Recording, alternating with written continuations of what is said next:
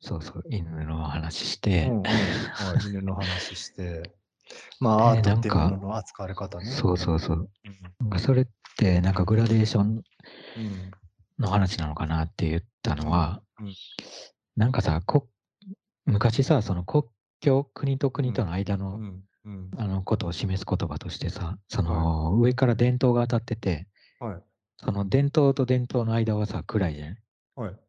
あの、なんかこう街、街灯か。はい街灯みたいなのが立ってた時にね、はい。まあ、思いっきりで当たってるところもあればさ、端に行くほど暗闇になってく。はい。で、何本か伝統立っててもさ、その端と端っこの境目ってやっぱり暗闇でどこが境目なのか分かんない。はい。でそういう言い方で、その、あの、現、現、近代以前の世界の国境の話をしてるのを何かで見たんだけど、うん。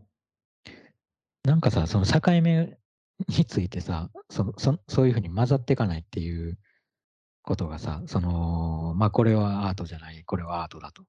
うんで、あの、まあさっきのクイズの、犬のクイズの話もそうだし、そのはい勉強のさ、国語と数学が違うっていう話もそうだし、はい。なんかそ、そこがね、なんか、やっぱりくっきりなんかこう、境目を作りすぎっていう話でさそういう。電気の話、伝統の話を、ああ、なるほど、ね。街灯の話を思い出す。ああ、そういうことね。ああ、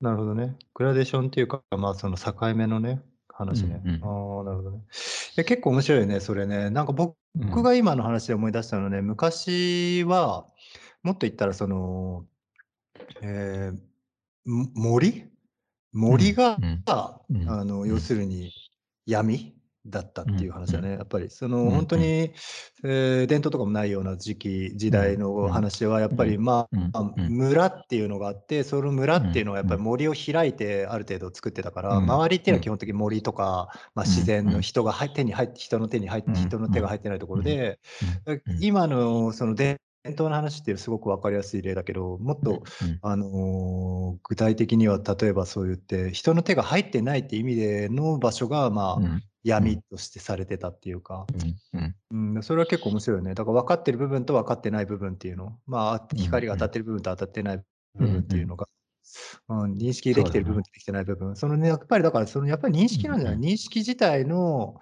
あの届く範囲っていうのが確かにパッキリ分かれてるっていうのはもうそもそも変な話で、いやー、そうだね。うん、だから電気、その伝統もさ、だから伝統と伝統が重なってるところもあるのよそのはいはいはい。伝統の光が重なってるところもはいグ,、まあ、グレーっちゃグレーで、なるほど。その暗いところが。はいはいはい。なんかそういうさ、まあ、だとしたらさ、うん。どうすればいいんだろうね。だから国語の授業とさ、ね数学の授業はいはい同時にはできないから、うん。例えば分けるとしたらね、分けてなんか今みたいなシステムを教えていくとしたら、そのうん順番にやらざるを得ないってなった時にう、ん。うん。やっぱりさ、なんか、でもな、その、先生自体がそこがつながってないと、多分、うん。次数学だから、あの数学うんの頭にならないといけないみたいになって、うん。もう国語のことはちょっと置いといてみたいになっちゃうと、その重なってる部分がさ、もう完全に排除されちゃうっうん。ていうことだろうけどね。だから難しいよなう。ん多分忙しいんだよね、みんな。それ結構致命的な問題っていうかさ、うん。あの考えないと、教える人もさ、本当はん。考えないといけないっていうかさ、考える時間が絶対必要なんだと思うんだけど、うん、でも多分その時間がないからさ、やっぱりこの書いてあることをとにかく飲み込ませるっていう、分分けて、分けた方がまあ、うん飲み込ませること自体を目指すと、そっちの方がうん。あの都合がいい。じゃあ、まあ、混ぜ混ぜても何か分かんないもの口の中に突っ込んでるよりは、うん。うん。うん。もう分かれてても今このカレーを飲む時だみたいな感じでゴーゴー飲まされてる方が、うん。うん。うん。まあ、あの都合がいいんだろうなってうん。いううん。確かにね。うん。感じだよ確かに。な。。でも何なんだろう。うん、いやでもね前に前回話した時のそのバックグラウンドの話してたけど、うんうん。やっぱりその話にもすごく通じてやっぱりその、例えば今の話で言うと算数と国語の授業があったとしても、うんその間に休み時間があることとか、例えばそれがまあクラスっていう雰囲気の中で行われていることだったりとか、例えばそ、の日のもしくはしたら天気とかねそういったものも含めて授業っていうのが成り立ってるっていう認識は多分必要で、うんうんうん。それによって全然変わってくるんじゃないかなって気はするよね。例えばだから算数っていうものとか、国語っていうもの自体が動かせないんだとしても、その授業自体は動かせないんだとしても、その間を取り持っているものとか、その間を流れているものとかにもうちょっと意識を向けることで、だいぶ見え方が変わってくる気がするよね。実際だって子供の成長とかも絶対そ、まあ、自分らの成長もそうだけど、いまだに。そういったものが関係してるじゃん、絶対。うん。いや、してると思うよ。うん。なんかやっぱりスケジュールっていうかさ、時間割ってむちゃくちゃ影響あると思うよ。うん。この何時に終わっていうのもそうだけど、うん。こっから自由時間みたいになっちゃったりとかさ、うん。結構その辺がわ分かれ、まあ、あの、ぐなんていうの、現実的に分かれてるっていうのは当たり前なんだけどね、うん。その教科書加えながら寝るわけにいかないからさ、その、うん 睡眠の時間になってあるし、うん。ご飯の時間だったり、そこら辺のスケジュールが分かれてるのは当たり前なんだけどさ、うんなんかでももうちょっと緩やかだったら、多分。うん。うんまあ、面白いんじゃないかな、逆に。あのーん。見つかるところが多くなるっていうか、それで、うんうん。進みが悪くなったとしても。うんうんうんうんうん何なんだろうな、時間不足なのかな、やっぱ。うんうん時間もさ絶対にでもそれこそ組み立て具合次第だよね。組み立て方次第というか時間の作り方とかってうん本当にそれこそ組み立て方次第だと思うけどな。あーうん。例えばなんかわかんない。僕さ疲れてる日とかさ昼寝するんだけどうん。その、ね、ひ日中にさ、すっごい眠いと思ってさ、うん。あの、ね、寝るときにさ、例えば本当にさ、10分とかのタイマーで、むっちゃよく寝れるときとかあるのね。うん。あれさ、うん。自分でやりながら本当驚くんだけど、うん。本当に10分とかだけで、人の感覚って全く変わるっていうか、うんうん。うん、だから本当にその、例えばね、眠い眠いとか、あ例えば8時間寝たいとかって思ってても、10分で全然変わったりとか、まあもちろんそれは、それだけではなくて、それも、え日々うんのその時間の取り方、寝るうん時間の取り方にもよるだろうけど、うんだからなんか結構本当に組み立て方次第で、なんか5うん。分とか10分とか30分とかの中で、えー意識が変わることってあるから、だから結局はやっぱり、スケジュールっていうのはやっぱ意識の問題なんだろうなとも思うけどね。うんうん、まあ、とは言ってももちろん時間がないのはそうなんだけどさ、現代人ね。現代人ね。うん、そうだよな。なんだろうな。まあな、難しいよな。結局でもまあ、なあ、うんみんなそうだからな、結局。みんな与えられてる 時間はさ、一応。そうなんだよ。でも、うんでもさこの状況をさ、はい。率先して誰かが辞めれないんだよね。だから、誰かが辞めたときに、やっぱりうんそれが、あの、不利な状況に、この今の、あの、なんていうの、そうじゃない人たちの方が多かった場合に、うんそれを辞めた人が不利な状態になる可能性が高いから、そうすると最初にそれを辞めるな人っていうのはむちゃくちゃ難しい。あーまあそうだよね。まあ、みんなでやめようって思わないとやめれないそうそう。まあ、核、うん。核戦、核兵器と一緒でさ、ああまあそうだそよね。の。同時に辞めるっていう、うん結構難しいことををやん。ないと、まあそうだよね。結構な、まあ徐々にでもだよね、でもね、それもね、徐々にだろうけどうね。ん。まあでもやっぱり決めるっていうのは大事なのかもね。そのある種みんなで決める、決めてやめるとかね。うんうん。やめるんだったらみんなでっていうのはあるのかもしれないけど。いやた例えばでもさ、何でもいいけど、その、まあ、たまたま僕が今ドイツにいるからだけど、ドイツはさ、例えば日曜日はさ、スーパーとか全部閉まってんのね。うんうん。で、やっぱり日本から来た時はさ、びっくりしたよね。そのコンビニとか、うんまあ、スーパーっていうか、ちっちゃいその、なんていうの、キうんうんキオスキオスクみたいなものは開いてるんだけど、うんまあ基本的なスーパーとかは全部閉まってて、うん。日曜うん食料品が買えないんだよね、日曜日は。それってさ、日本から来た時は本当に結構驚いて、うん。ななんでそんなことになるのっていうか、日曜日にお腹空いたらどうすんのみたいな、そのぐらいまで考えたけど、でもさ、当たり前だけどさ、すぐ慣れたっていうか、うん。別に土曜日に買っとけばいいし、よっぽどだったら。しかも、うん。まあ、最悪別にレストランとかは空いてるから外食してもいいかもしれないし、なんかそういうのってすぐは、なんかこれな慣れて、それはそうだよね。うんいや、なんかやっぱ、いいけ結構なんか余剰が多いっていうか、意外と。うん、多いよ。あの、絶対必需品と思っててよ。うん。うんそれやっぱさ、刺激してくるじゃん、その余剰品ってやっぱなんかすごく。で、うん刺激的なんだよね、それね。いや、そうなんだよ。うんうん、だからドラッグみたいになっちゃってさ、みんな。ああ、なかなか本当に。そうなんだろうな。だからなんか、その、この前、なんか話したかな、なんか CM の、CM の話したか、した気もするんだけどさ、薬とかの CM。いや、なんかね、健康用品とか薬とかのああ、結構脅してくるっていうやつ。そうそうそう。うんもう60になったら、ほとんど膝が、うんの軟骨がもうすり減っててやばいと。うんうんもうやばいぞ、みたいな感じになって、うんでも、みたいな。しかし、これがあったら、みたいな感じで。うん。なんか復活の？そうそう、軟骨これを毎日飲んだら、みたいなやつが出てくる。本当かよ。すごくい？や、本当知らんけど。もうちょっと本当にく詳しく話聞かせてほしいぐらいになるよね。本当だまあったらすだからごいけど。本当に藁にもすがるっていうかさ、本当に膝が痛い人がいっぱいいると思うから、まあ脅しだよね。そうそう、そうすると、あ、やばいかもってなるっていうな、ほとんど脅しなんだよな。だからその日曜にお腹空いたらどうしようっていうのもさ、ある意味、なんかその、ある意味脅しに近いっていうかさ、うん脅しですね。はいそのお腹空くぞと、です。すぐお腹空くから、もうんう半日食料を買いに行けるようなところがないと、もう植え植え増えてげってしまう。うんげっそりしてしまうかもしれんぞっていうう、んうんどうすんだと日曜の夜寝れなかったらみたいな。そうだね。死因餓死だぞみたいなね。うんそうそう。うん結構脅してくるんだよ、いろんなものがさ。いやでもね、やっぱりね、それね、若い頃はね、分かんなかったけど、年取ってくると、世の中のほとんどのことはただの脅しだっていうことが分かってきた。まあ良くも悪くもなんだけど、うんほとんどのことは脅しでしかないよね。本当にうん必要なものって、それほど多くないね。わかる。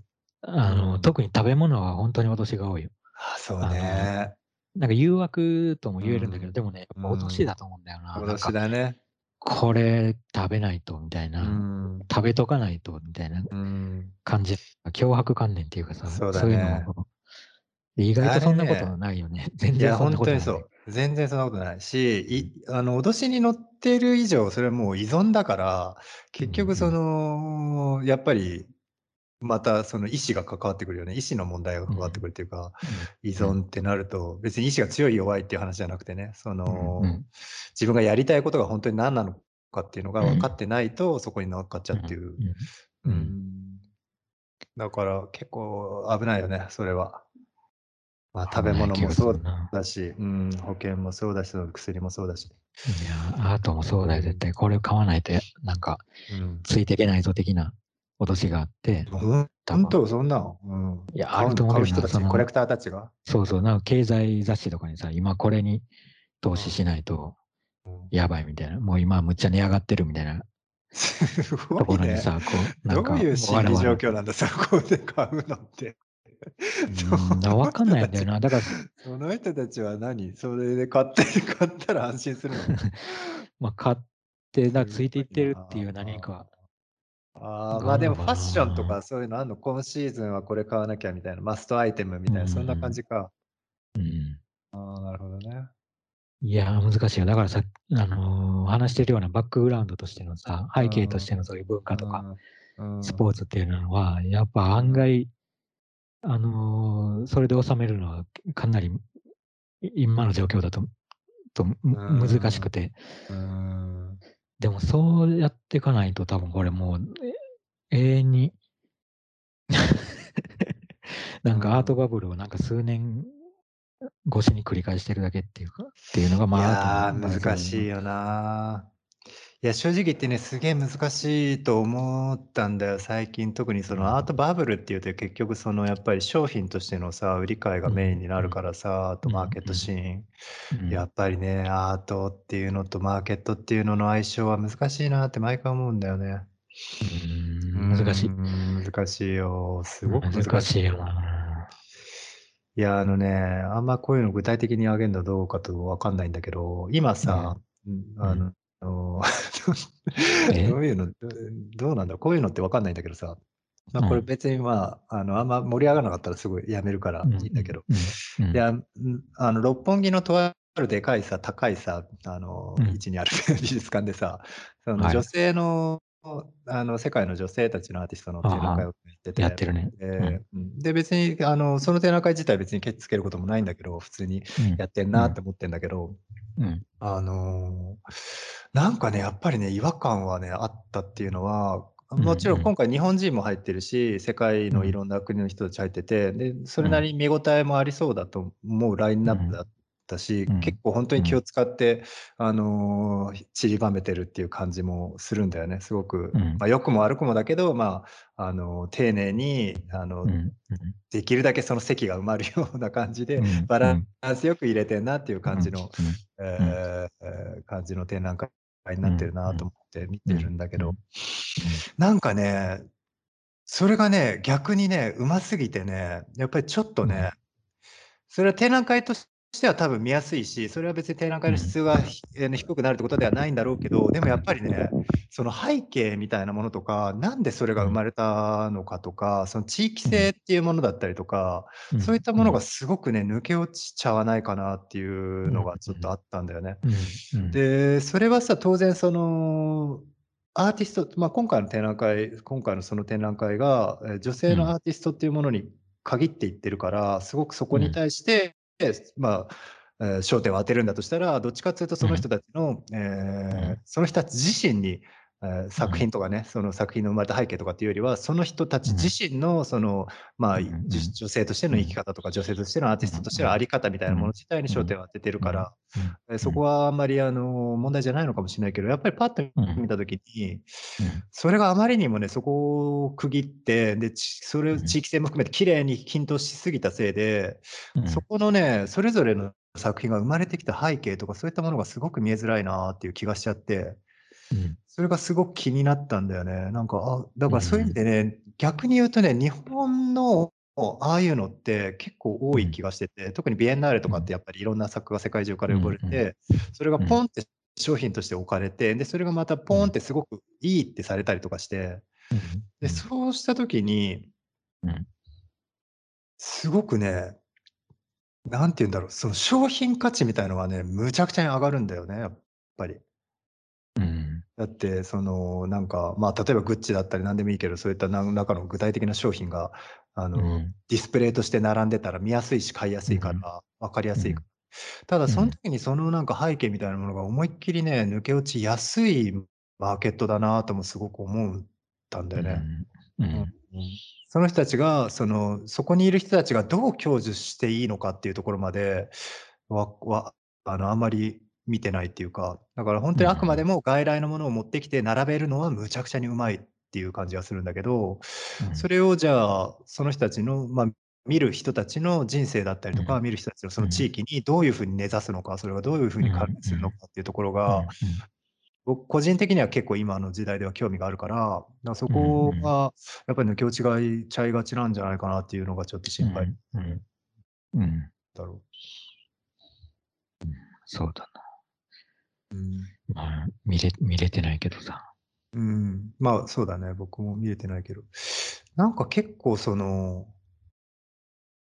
結構さ、アーティストも特にその女性アーティストっていう区切られ方してたけど、結構その激しいさ、政治的なメッセージとかを発してる人とかもいたりいなかったりとかして、うんそういうのを結構バーって並べた時に、うんなんか、なんかね、すっごいね、逆に新鮮だったんだよね。こんなことできるのって日本ぐらいなんじゃないかなってぐらい、その、なんかある種のその特区というかさ、税、そこでは税がかかりませんみたいな特区になってるっていうか、うん面白いなと思ったんだよね。日本、うんうん、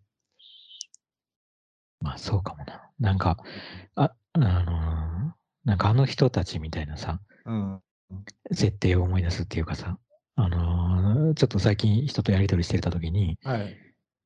あのー例えばどこかの地域に差別されてるような地域があったとして、うんうんはい。で、そのはやり取りしてた人がね、その地域に住んでるあの人たちをうん差別をしてはいけないってうん親に言われましたって言ってた。うん、なるほど。うんでも、まずそのなんかあの人たちってすることでさ、結構なんかもう外部化しちゃって、うん、あのーあの差別はいけないっていう意識自体は間違ってないんだけど、うん、うん。あの差別するのが間違えてるっていう意識は間違ってない。それは合ってるんだけど、うん、ただやっぱあの人たちっていうことで安全ゾーンに入っちゃってるっていう感じがすごいうん、して、うん。なんか結構さ、何かの、その、まあ、男性だけでも女性だけでも、どっかの国の人だけでも、日本人だけでもそうかもしれんけど。なんかそうやって区切ってやった時にさ。なんかあの人たち感がなんかどっかでなんか漂い始めて、うん。で、あの人たちのうん。展あの作品がこういう感じだからっうん。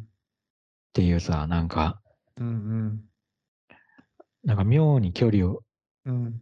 なんか距離をっていうか、あでもな、難しいんだよ。例えばさっきの今の差別の話からするとさ、うんうん。あのー枠をね、どんどん広げていくと、うん。どこまでの人が差別、非差別層に入るかっていうと、結構曖昧だと思ってて、あの、うんうん。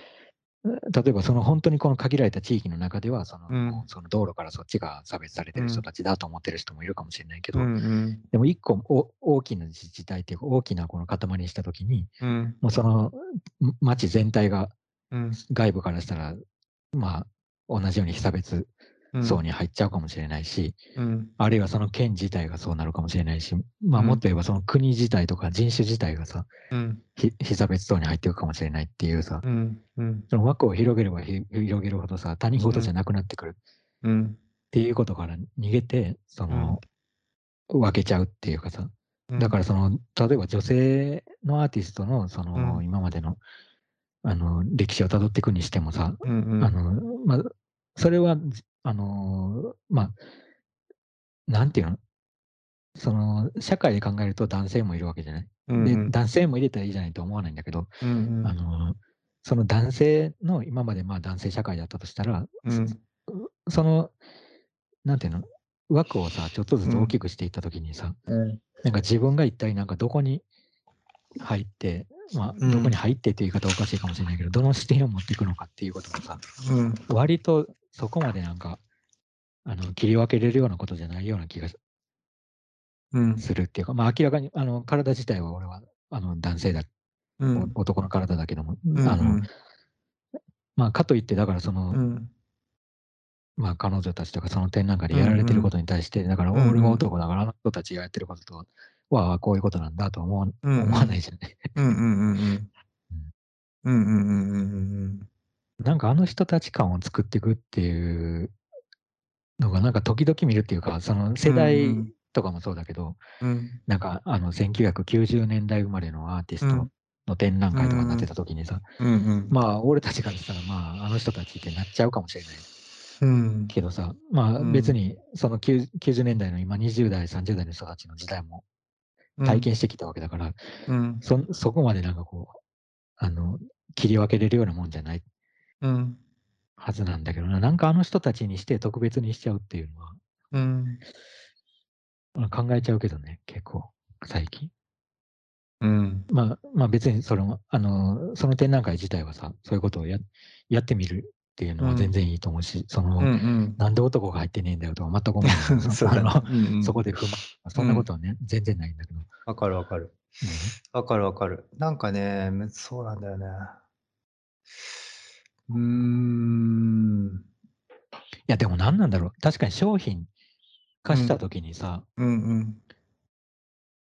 なんか全部のことがさ、パッケージングされちゃうじゃん。どんな政治的な、あのー作品だろうがさ、うん。どんな過激なことやってようが、うんうん。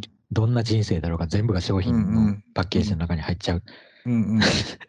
で、そうするとやっぱりかなり無力になるっていうかさ、うんうんうんうんうんまあ、あの値段がついて売ってる作品がダメだって言ってるわけじゃないんだけど、うんうんなんかね、そのパッケージングに対するさ、うんうん。で抵抗みたいなのができない場はうんうん、やっぱり結構きついんじゃないかな。うんうんどうん。うどうしたってだって、うん。うん、その通りだと思う。そこ結構ね、えーかかなりね、難しい問題だし、その実際にかなりその抗わなきゃいけない問題でもあるよな、実際。うん。そのもちろんか売ること自体は僕も全く否定し否定しないし、売ること全然いいと思うんだけど、作品を売るとかね、別にそれ何を売るでも何でもいいんだけうん。ど、うん。資本主義自体は別に全然いいと思うんだけど、うん。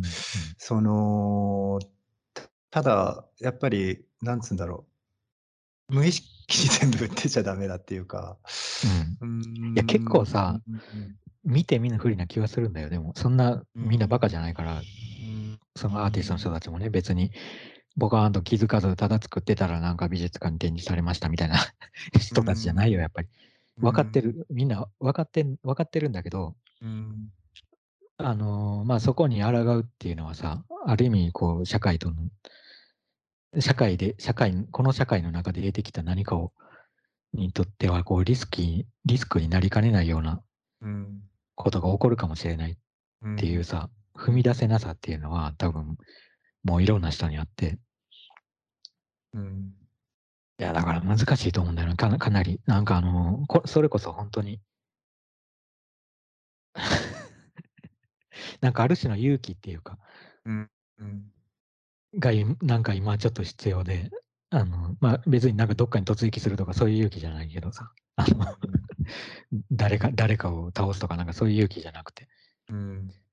何かやっぱ見て見ぬふりをしないっていう勇気っていうのは何とかして、うん。あの、みんなでやっていくしかないっていうかさ、うん。まあまあ、みんなって言っても、あの、みんなで集まって会議しようとかそういうことじゃなくて、うん。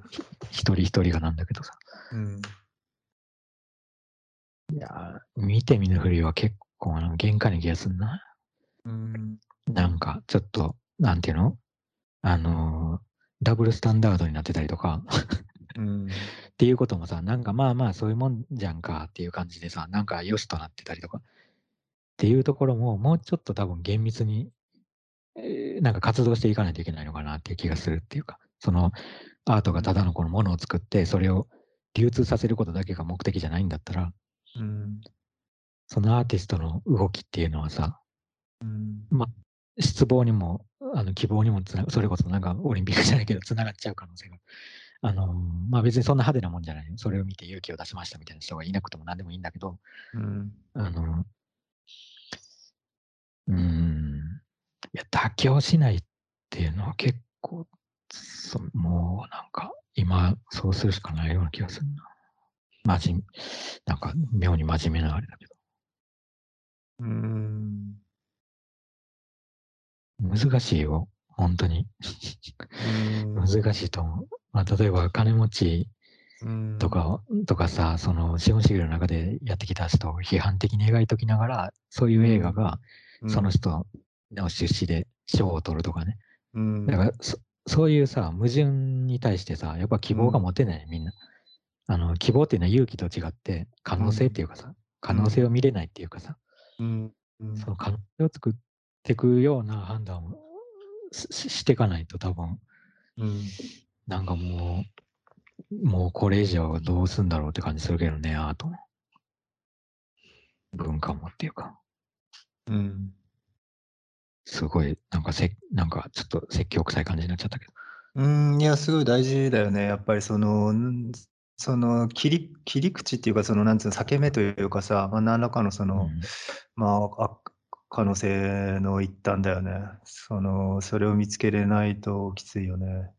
あとやっぱりその、うん。なんつうの、何かに抗うっていう意味でさ、まあ僕もそう思うし、そう言ったけど、な抗う、まあ例えば社会のに抗うとか、資本経済に抗うとか、まあそういう言い方もできると思うけど、なんかそうした時にさ、何らかのその社会に対してとか、えーそうしたものに対峙した時に、やっぱり失っちゃうものっていうのにもやっぱりかなり目を向けた方がいいと思うんだよね。だから自分が例えばいくらいくらで売りましたっていうことって、まあ、お金を得ましたっていうことは実際それ自体全く悪いことじゃないし、まあそのうん。まあ、状況によると思うんだけどね。もちろんいいことも悪いことも、その状況に合わせてただその、自分のも作ったものを作品をえー売るお金に換えるってこと自体に関しては全く悪いことではないんだけど、うその時にまあ何らかの感覚的に何かを失っているはずなんだよね交換として。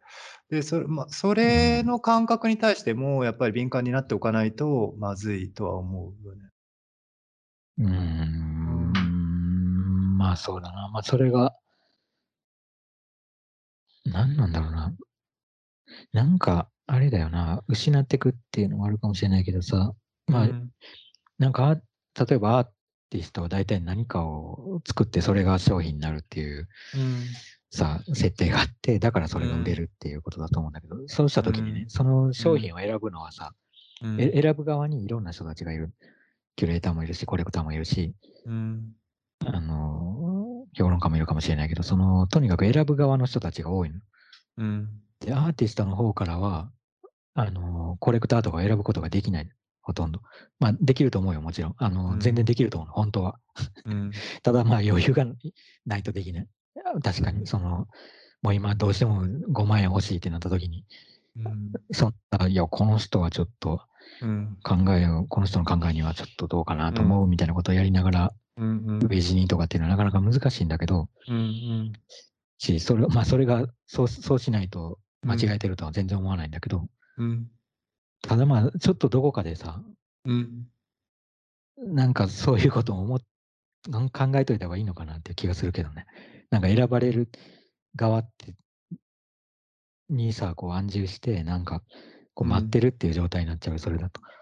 だからやっぱりちょっと、まあそれを、ちょっとか、でも解決策が思いつかないのが早かいけどな、もっとコミュニケーション取ったりとか。え、誰と？まあか、例えばコレクターの人だったらコレクターの人とあね。でも、あはいはいはい。結構難しいのよ、それが。あの、あの価値観あ、なんていうの、コレクターの人の方がアーティストより分かってないからとか、そういう話じゃなくて、うん。うん、それぞれなんかその、それに見出してる価値が違うっていうのが、うん。確かに、うん。あのある意味での面白さでもある。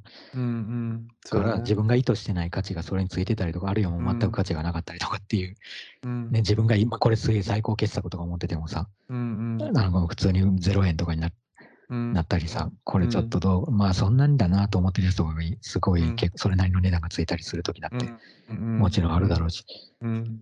だからそういうふうになんかいろんな価値がなんかこう、うん。混ざっていくっていうのは、まあまあ、その現象自体はさ、面白いっうん。ちゃ面白いよね。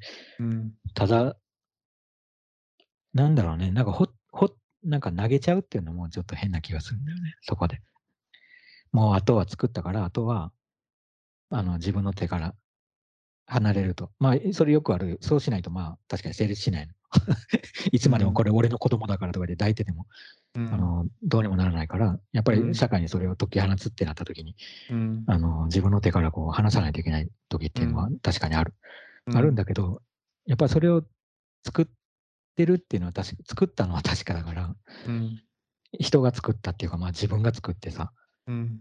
で、それを人が見たっていうか、あの、何かに対して何かを思ってこれを作ったっていうの、現実をさ、うん。が失われるレベルまで、うん。あの、なんか価値がこう、転倒しちゃうとなんか変な気がする。やっぱりそこ、そ、その部分はさ、ちょっと残っていかないとおかしい気がするの。その何を見て、何を考えて、うん。そのアーティストがそれを作ったっていう部分が、こうん。う、薄れまくってさ、ただのう、んあ、まあでもそれも面白いか、ただの壁紙になっても。それはそれでいいか。うん、まあ、それもそれでいいのもわかるけど、でもその場合もやっぱり何らかの、それが例えばさ、無名の何かっていうことだとしてもさ、誰かが、うん。その作者がいたんだって思うことと、作者が忘れられることは違うからさ、全然。うんあそういう意味ではやっぱり無名だろうが、うん名前が別に消えたとしても、その作者自身がそうやって意思を持ってそれを作ったっていうこと自体が残ることはいいと思うけどね。うんなんかやっぱりちょっと確か難しいけど、僕はちょっと思い出したのは、その前に友人のその編集者の人がいて、んで、編集、まあ、あるその雑誌の編集長やってる人なんだけど、んその人が、あのー書物っていうのは、まあ、すっごい書物が好きな人なの。本当にもう書物、書物マニアと言っていい書物マニアなんだけど、うん。でその書物が大好きうなん。その人は、うん。あのー書物っていうのは何かっていうと、やっぱりその作者が社会に対して、まあ、投げ込むものなんだって言い方をしてた。うん。うん投げ入れるものなんだみたいな感じでてで、まあ、やっぱりアートとかね、それぞれのさ、まあ、形式が違うから、まあ、その、書物って基本的に何万部とかさ、うん。何千万部とかっていう数でさ、うん。入れるっていう意味では、それこそ本当に社会うん直接的にばらまくっていう意味では、それ入れてるのかもしれないけど。なんかね、その感覚が僕はでも結構ね、すごくちょっと分かったというか、作者が社会に対して投げ。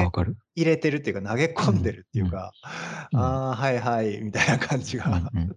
ちょっとわかるね。なんかその配って回るとかでもないし、そのなんつうの、た打ち立ててるとかでもないし、うんなんか投げ入れてるんだよなっていう感じが、すごくね、うん。僕はね、分かったんだよね。特にその書物ってやっぱりその文章によって書かれてることがほとんどだから、うん。やっぱ自分の意思や意見やそういったものが、うん。まあ、もしくは空想の物語だとしても、そういったものが、うん。まあ、文字になって、それをまあ社会にうん。投げ込んでるっていう感覚はすごいわかるなとは思った。うん。まあ、それはわかるね。展覧会もうん完全にそういううん。状況だと思う。うん。距離の取り方としてね。うん。そういうのは、なんだろう。うん、まあ、その手番、なんか、あの、投げる時の感じとかもわかるけどね、確かに。うん。あの、今投げてるなっていうか、これ投げ、投げたんだっていう瞬間がうん。必ずあるし。うん。まあ、なんだったんだ。さっきちょっと何言いたかったのか、ぐちゃってなっちゃったけど。うん。あれだね。なんか、多分選ぶ、選ばれるの関係の中で、ああ、その話ね。うん。そうそう、なんかそのシステム自体はやっぱり、うん。あの、まあ別に逆になったらいいと思わないものの、うん。なんか、もうちょっもうちょっと、とある可能性が。なんか動かないかなっていう気がする。うんいや、それはね、結構ね、あるし、実際にその、もちろんそれはさ、アーティストのエゴとかね、そういう話じゃなくて、現代の社会的に、その、うんこあの交換価値みたいなものがすごく大きく変わってきてる気がするんだよ。だかうんら商品を、まあ、売り買いするとかっていうもの自体が変わってきてるじゃない？で、うん。まあ、単純な話、昔に比べて物が売れるとかっていうことではなくなってきてるし、うんそれ以外の可能性自体もすごく増えてきてるわけだから、そういう意味で、そういったやり取りの形が変わってくるのは当然だと思う。で、うんアートも確実にそうだと思うんだけど、今のところまだアートの世界ではなんかその、なんだ、ね、あのインターネット上のことだったり、まあ、もしくはブロックチェーン的なものだったりとか、模索はあいいと思うけど、うん今のところまだそういうことじゃないんだ、じゃないかなとは思ってるけどね、まだ。うんうんうん。まあそうだな。まあそうだし、まあさっきあの展覧会の話してたけどさ、はい難しいのが、なんか全てがこうビジネスパートナーで言ってみたら、うん全員がビジネスパートナーになっちゃってるのよ。そのキュレーターとか、はいはい。あのあのーコレクターとかアーティストっていうの。はいだから例えばね、あの展覧会はもう超つまんなかったと。はい。あのーもう本当にあれは本当に大嫌いみたいなことを言ったときに、はい。とか、まあそこ、そういう悪口じゃなくてもね、なんかこう、はいはい悪い評価というか、なんかはい批判をちょっとしたときにさ、はい。ビジネスとしてさ、それが、ん日本の場合は、なんとな、うんなんかね、うん成立しにくくなるようなく、うんな感じがあるのよ。うん 批評なの、批評だったとしても、うんそれが。うんなんか、その、なんかサービス、サービスし合ってる感じが結構不思議なえ状況だと思うんだけどね。その、うんキュレキュレーターも観客もアーティストもサービスし合ってるっていうか、お互い。なるほどね。まあ、だからみんな幸せな感じなんじゃないかな。幸せ、幸せではあるんだ。あいや、わかんない。まあ、あのー結構じゃあ満足してんの？まあ、この状況を面白いと思ってる人は満足だと思う。つまんないと思ってる人は、まあ、その状況に対しては幸せじゃないよね。うん。そういう人によるよな、絶対。この状況のために生まれてきたみたいな人もいるだ、生まれてきたっていうか活動してるみたいな人もいるだろうからさ。うん、なるほど。うん。まあ、状況に、どんな状況であれ状況に依存してると、まあ、それはそれで、そんなの簡単にさ、うん。何でもかんでも覆ってきた人間って、うん、簡単に覆っちゃうっていうか。そうだね、時代。うん。うん、確かにね。うーん、まあでもそんな満足してる人たちも結構いるんだね、じゃあ。うんなんかさ、そこれをさ、例えばうん個人のさ、人間関係だったとしたらさ、うん。やっぱり、あのー、1対1の例えば関係があったとしてね、友達でもうん何でも、うん。恋人でも友達でもあって、で、その中うでサービスとうん。サービスじゃない何かがあったとして、うん。でそのサービスが多ければ多いほど、うん。あのー何か特典みたいなものがあって、それが、まあ仮にあって、それが上がっていくとしたら、うん。なんかさ、友達関係がさ、うん。ある程度行き詰まった時にその人間同士の関係が一人一人、一人同士だった、あの、一人と一人だったとしてもさ、うん。そこで初めてサービスになっちゃう気がするのよ。サービスが必要になってくるっていうか。でその前は、あ、もちろん、あの、礼儀とかさ、あの、何や、うんなんか別にもう何き何も考えなくても、うん、あの、ひ他人と、うん。なんていうの、他人との間に何のこの接着剤っていうか、潤滑油がなくてもいいじゃねえかって言ってるわけじゃないんだけど、うん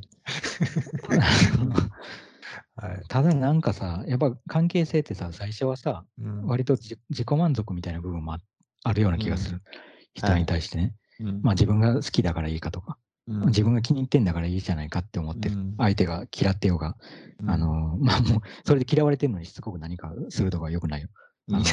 それはちゃんと、あの、見ない、観察しないとダメなんだけど、うんただまあ関係の始まりとしてはさ、自分が仲良くなりたい人がいたら、う。うん別にそれサービスで何か近づいていくとかじゃなくて、単純に自分が仲良くなりたいだけなんだ。うん。まあ割とエゴっていうかさ、うん。で、相手ももし、まあそれと似たような重なる部分があったら、そうやって、うん。あの、サービスじゃない部分でお互いに何かプラスに感じて近づき合うっていうのはあると思うんだけどさ。うん。で、それがなんかこう、ちょっとギクシャクっていうか崩壊しかけていってる時ほど、うん。なんかサービスの量で、もうこんなんやってくれなかったし、みたいな、これやってくれたし、みたいな感じで、うん。あのー多分なんか得点制になって他の人と比べ始めるっていうか、他のこっちはサービスしてくれたのに、こっちはサービスしてくれないから、マイナス5点みたいになって、うん。その、なんかね、うん。人間関係のなんか、うん。今なんか不意にそんなこと考えちゃったよ。うん。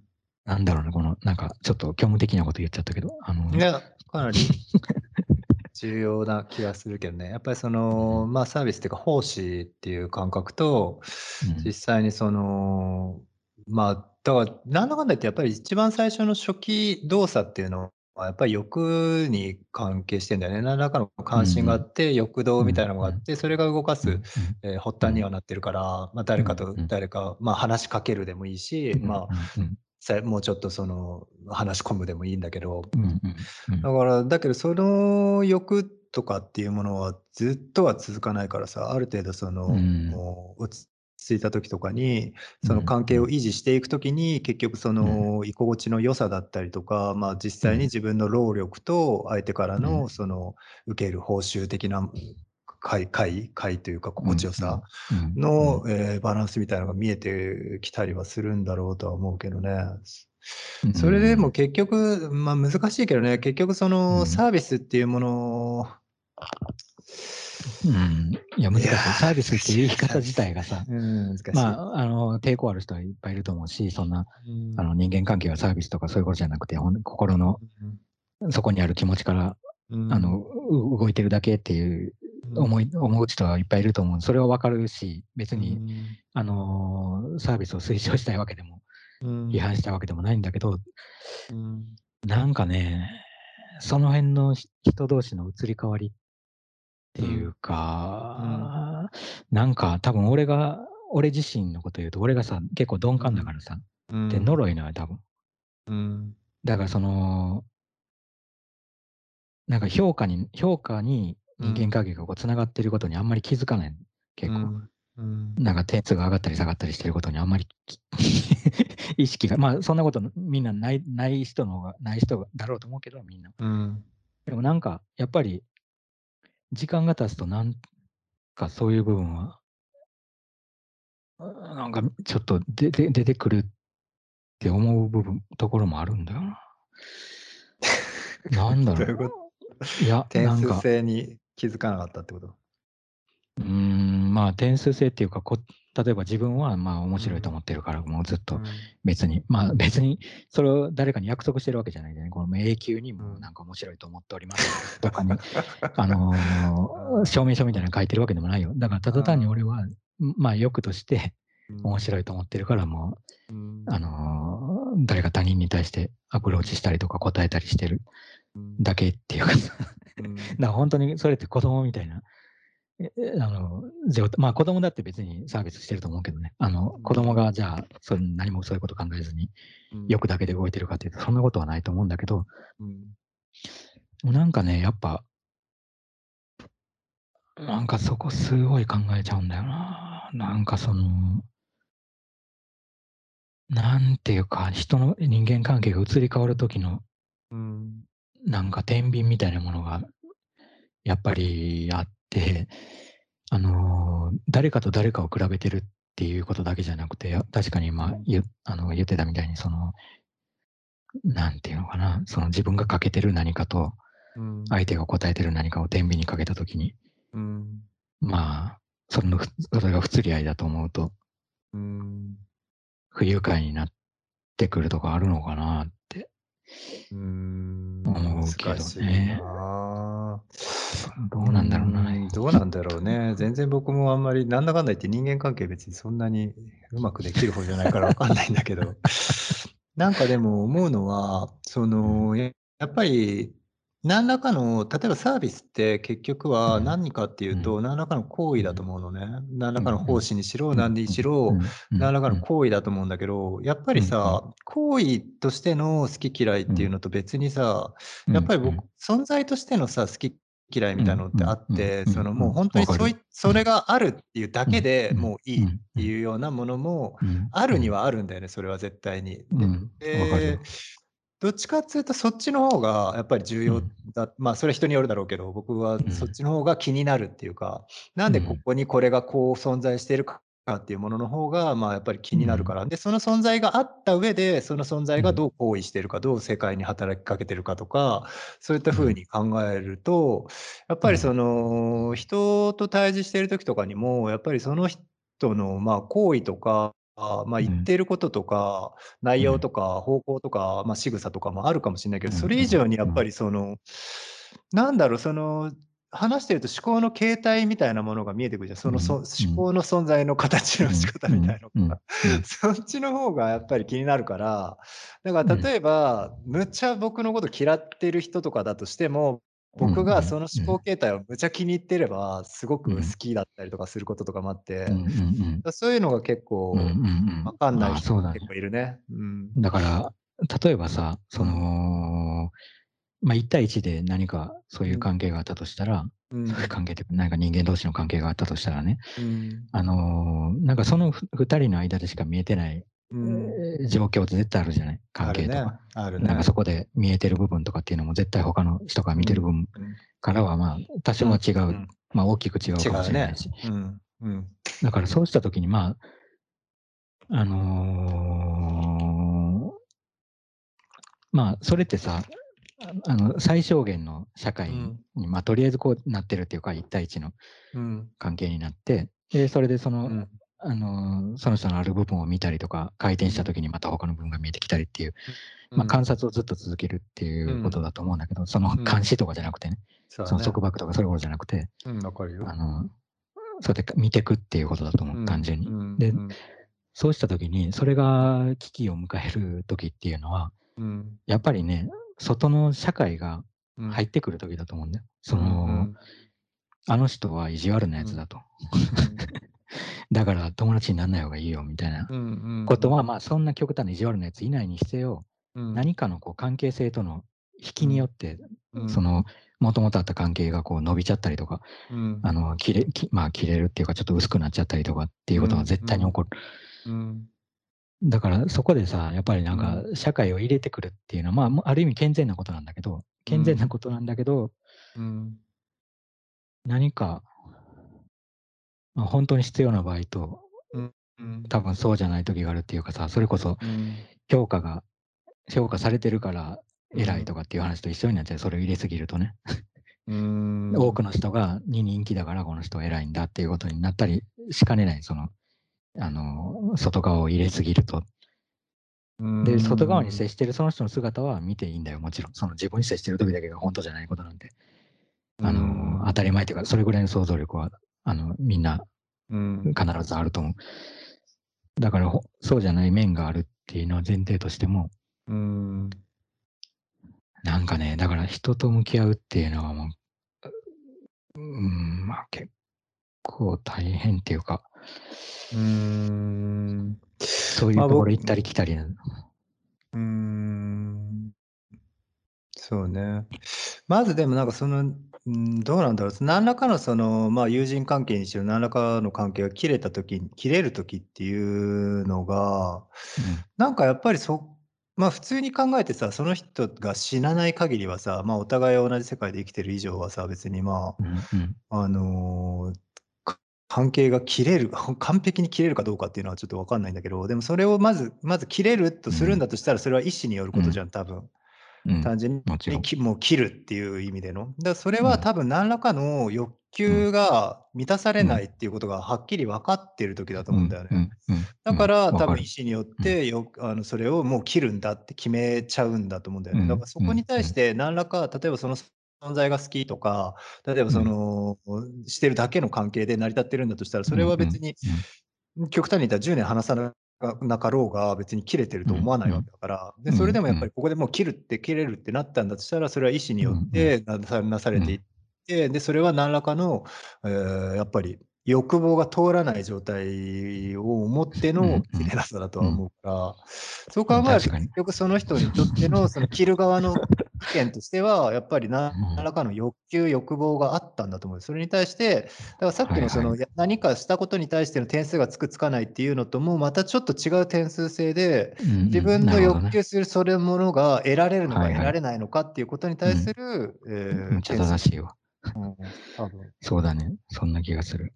うん。ま、でも、例えばさ、ま、でうん。もじゃないんだけど、そうそれん。はさ、自己実現の一つなの？その、何か、あの、自分が満足うん。できるような答えがそこに出てこなかった時に、じゃあ切うん。るってなった時に、うん。それは自己実現に向かう時に、それが、うん。あ足かせになったりとかさ、うん、なるほどね。あの、本来だったらその相手が何か、うん。あの、何かしらの、あの、返答があれば、自己うん。実現が可能だったかもしれないのに、それうがん。叶わなったっていううん。場合に、うん。まあ、失望だうったりとん。か。うん。うーん、ね。難しいね、まあ、その。自己実現か。うーん。いや、もっん。と考えた方がいいよ。俺俺が俺がね。俺が考えた方がいいよね。わからん、全然。わい。や、で、なんかそういうところがちょっとなんかこう、ちょっと置いてけぼりにななっちゃうから、ちょっあ、と、その関係性について、人との？そうそう、人との関係性とかね、うなんか。ん、うーん。あ、まあ、自分としてはこう人の何なんかそういう、何を人が望んでるのかっていうのも。想像したりとか、あるいはそこがたまたま合致したりとかっていうこともあるとうん、はうん。思うけど。なんかねいや、でも、なんなんだろうな。人とのも、関係。あ、難しいよね。僕も全然そういうのダメなタイプだから。けうん。ダメだと思うよ、結構お互いにこんな、どっちかっつうと、どな。っちかっつうとそこら辺のね、ただのちょっとなんつうの、いや、一生懸命頑張ってると思うけど、お互い。うん。うん、ま、どっちかって言ったら浮世そうなのよ離れしたただのおっさんね。だからな。うん。そうなんだよ。なんか俺がさっき言ってたこととかも、本来だったら、あの、そういう風に考えるなんてがっかりだって言われるようなことを俺はずっと言ってんの、今多分。うん。その、相手の誰かがいたとしたらね。だからそういうことを頭に思い浮かべて言うようなことじゃないんだけど、でも、うん。なんかさ、ま、一回言葉にしてそれが合ってるかどうかは別としてさ。ま、自分じゃない人に聞いてみたいじゃない？そまあ、の、そうだね。うんうん。少なくとも自分じゃないからさ、今お互いに2人とも増えてたとしても、そういう人間関係をいや、一人で考えるっていうのはほんと結構ね、ドツボになる時もあるよね。うーん。そうだね。だからやっぱりその、同じなんだろうな、その、なんかさ、その人間関係、例えば1対1のその人間関係で言うと、うん、例えば僕と相手のうん。間にあるものがあったとして、うん。それをうん。2人が見てるとかね。で、もしうん、くはうん。僕と、え、その相手が肩を並べてある同じうん。方向を見てるとか、うん、そういった、場合っていうのがあるじゃない？で、うん。そういった場合において、そうのん。2人の共有度とか共感度みたいなものってすごく発揮されるんだけど。例えばそれがお互い自体を見合う時ってあるじゃない？僕が相手ん。を見てて、相手が。僕を見てる時っていう、その。時になると、うん、全くうん。その視界が違うっていうこうん。とに気づかされるというか。なるほどうん。ね。そこそっか、確かに。そこになった時に、急にその共有度とか共ん。感度っていうものが全く変わっちゃって、え。僕が見てる景色と違ったんだっていう風になっちゃうんだけど、ただそれはうんうんほんとにその関係性と位置と見てる方向、うんうん話してるテーマうんによって変わってるってだけだから、うんそれも視界の一部なんだけど、ただでも確実にそこの違いはあるよね。あるよね。で、その違いがさうん、なんか、俺みたいなのんきな人からすると、その違いをなんとかこう、別にすり合わせていくわけでもなないんだけど、ただ、一回さ、それをさ、こうぶつけ合ってみたいじゃん。うん。そのうん。ぶつけ合ってみて、うん。まあ話さないと分かんない人同士は、うん。その、見ててなんとなく不機嫌になってるなとか、うん。やってても仕方ないから、うんその時に言葉を使ってコミュニケーションを取ろうと、うん。まあ、い試み、試みるよね。で、なんかな、その、なんかプロセスがさ、多分俺は、俺の場合はね、うん。長すぎて、うん。その長いんだ。うん。そう、長いし、しつこいし、うん。あの、行ったり来たりしちゃう。うん。だから、そうすると、なんかこう、進んだはずなのに戻ったりしてるからさ、俺が。うん そう、確かにそれ、なんかこう、う右往左往さす人が、誰かが、うんあのーさせられるっていうのは、すごい、まあ、いろんな関係で起こってることだと思うんだけど、俺、俺、俺の、まあ俺関係の人。を合わせられないってことね。幅がずれるとか。歩幅忘れられない。そこ、そこをなんか僕も結構あるわ。うん。難しいんだよな。で、でそれでも話してみたいんだけどね、別に合わないから、なんかもう別にうん俺は、あのー、ゆいが独尊だみたいな、そういう、そういうことじゃなくて、そういうキャラじゃないよね。そう、そういうキャラじゃないんだよな。だから、まあ、この歩幅は、なんか一応今やってみてる、今までの癖でやってるけど、でも、まあそうじゃない歩幅はきっとあるんだろうから、うん。あのー、それを見見見てみたい。かったりさ、なんか知りたいっていうのは本当うん。あるんだけど、まあそれがトロイと、ね、結構こう、あの、なんていうの、マラソンやってる人と100メートル走やってる人ぐらいの、違うね、結この、構。この差が差が出ちゃっ結たりしてなんか すごい。それは違うね。100メートル走り切った後にあと40キロぐらいあるって知ったらきついね。いや、そうだよな。そうなんだよ。あ、それだよな。それ分かりやすいね。100メートル走った後にあと40キロあると思うと、絶望するよな。その、まあでも逆にマラソンしてる人は、ああれもう100メートルで終わりだったんだみたいな。その、そうだよね本当はペース配分してうんうん42.195キロ走るつもりが、うん100のとこでピピーとかなって、あれみたいな。あの、もっと、あのほんうんもっと走れたのにっていうそうだよね。本当ふうになっちゃうんだろうね。うんそうだね。確かに。うんそのう違いんが結構でかいな。でかい違いだな。でかい。で、僕、だからこういうさ、だから、お俺たちに向いてない話かもしれないけど、うん。まあ、あでも起こだからりうるよね。こそっていうのたは、だ、ただ起こりうる話だね。そうそう、多々起こりうるし、もう平気で起こってるし、本当に困ったもんだよっていうなのは思ってるよ。まあでもな、まあねまあでも、そのき、なんつうの、その、あれだよね、話したいとかさ、まあ少なくともその、なんつうの、100メートルだったのかよとかってぶち切れてるわけじゃないわけじゃない。実際にその、まあ共、共感がずれるってことはあり得るからさ、誰とだって。うん。だからうんそういう意味で、うん。その、なんつうんだろう、まあ少なくともまず悪意がないことを 伝えたいよね。毎回思うけど、僕は自分の時うん。なんか結構それがさ難しい。うんそう、それが難しいんだけど、うん悪意があると思われることってあるじゃん。結構あるんだよ。ある、あるあるよ。で、決うんして悪意があったわけではないってことだけはまず絶対伝えたいんだよ。うん、そうだね。